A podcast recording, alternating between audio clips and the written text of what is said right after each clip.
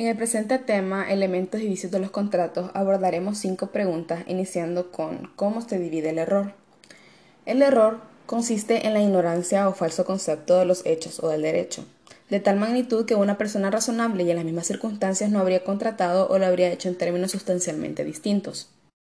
El error facti recae sobre las circunstancias de hechos del negocio, mientras que el error iuris incide sobre una norma jurídica.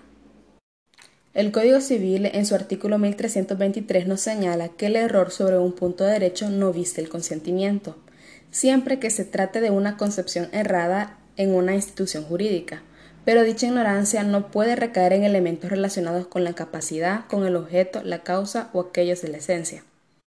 También en sus artículos 1324 y 1325 nos expresa que el error de hecho vicia el consentimiento cuando recae sobre la especie de acto o contrato que se ejecuta o celebra como si una de las partes entendiese en préstito y la otra donación, al igual cuando el consentimiento recae en la sustancia o calidad esencial del objeto sobre que versa el acto o contrato es diversa de lo que se cree.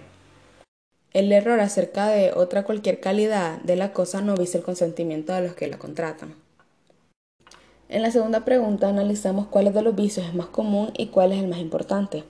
Sabemos que según el artículo 1322 del Código Civil, los vicios que pueden adolecer el consentimiento son el error, la fuerza y el dolo. Tomaré como vicio más común el dolo. Esta es la inducción fraudulenta a la celebración del contrato por acción u omisión de una de las partes o un tercero. También se entiende que es la maniobra empleada por una persona con el propósito de engañar a otra y determinarla a otorgar un acto jurídico. Este engaño es cometido en la conclusión de los actos jurídicos. El dolo es un error provocado, donde queda evidenciado que sin ellos los contratantes no hubiesen contratado la otra parte, y en este caso es una causa de nulidad por haberse utilizado este medio.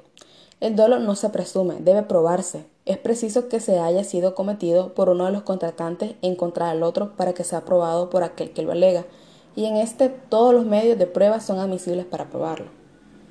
El dolo debe de ser grave, determinante y que se haya cometido. Se clasifica en incidental, que es aquel que sin determinar a una persona que otorgue un acto jurídico la lleva a aceptar condiciones más onerosas, y en lo principal, que es aquel que viciando la voluntad de una persona la determina a otorgar un acto jurídico. El artículo 1329 del Código Civil nos expresa que el dolo no visa el consentimiento, sino cuando es obra de una de las partes y cuando además aparece claramente que sin él no hubieran contratado.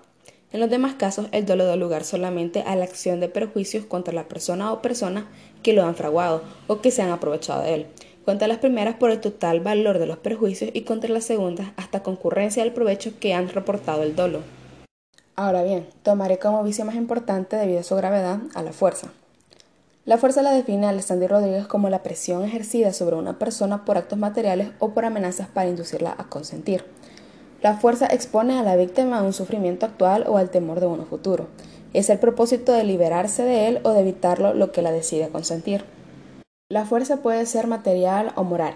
Fuerza material en el hecho de golpear, torturar o encerrar a otro, o sea, arrancarle su consentimiento, y fuerza moral si se le amenaza con atarlo, con encerrarlo, con incendiarle su casa, o hacerle daño a su integridad personal o a su familia. Son intimidación que constriñen y doblegan a la persona con el propósito de que contrate. Tanto la fuerza material como la moral son suficientes para viciar el consentimiento, siempre que se sea de tal entidad que es capaz de producir una impresión fuerte en una persona de un buen juicio. Su base legal la encontramos en los artículos 1327 y 1328 del Código Civil, en donde nos expresa que la fuerza no vicia el consentimiento, sino cuando es capaz de producir una impresión fuerte en una persona de sano juicio, como lo había dicho anteriormente, tomando en cuenta su edad, sexo y condición. También nos establece que la fuerza, a diferencia del dolo, si vice consentimiento, no siendo necesario que la ejerza aquel que es beneficiado por ella, y basta que se haya empleado la fuerza por cualquier persona con el objeto de obtener el consentimiento. En la tercera pregunta definimos cuál es el plazo que tiene la mujer casada para alegar la nulidad del matrimonio por uso de la fuerza. Esto lo encontramos en el artículo 95 del Código de Familia titulado Nulidad por fuerza. Esto nos dicta que la nulidad del matrimonio, contraído mediante el uso de la fuerza física o moral suficiente, ya sea que provenga del otro contrayente o de un tercero, solo puede ser pedida por la víctima de la fuerza y se sanea por el transcurso de tres meses contados desde el día en que cese la fuerza. En la cuarta pregunta analizamos si el temor reverencial vicia o no el consentimiento. Aquí tomaremos como base el artículo 1327, inciso 2 del Código Civil, en el cual nos plantea que el temor reverencial, esto es, el solo temor de desagradar a las personas a quienes se debe sumisión y respeto, no basta para viciar el consentimiento. En la quinta y última pregunta se nos solicita dar un caso de fuerza insuperable o también conocida como fuerza irresistible. Primeramente me basaré en la sentencia 5-3C-13-A emitida por la Cámara Segunda de lo Civil de la primera sección del centro, la que nos señala que en materia de consentimiento se conoce la fuerza física y la fuerza moral. La fuerza física, conocida también con los nombres de violencia física y fuerza irresistible, existe cuando sobre el testador se ejerce una coacción o violencia que no puede superar por sus condiciones personales. La fuerza moral es la que se ejerce por la intimidación o el miedo, como cuando el testador se le obliga a firmar el testamento amenazándolo con un arma. Un ejemplo del tipo de fuerza irresistible podemos plantearlo en torno a un contrato de donación en donde el donatario haya coaccionado de manera física, o sea, con golpes y torturas al donador, para que éste le transfiera X bien a su nombre.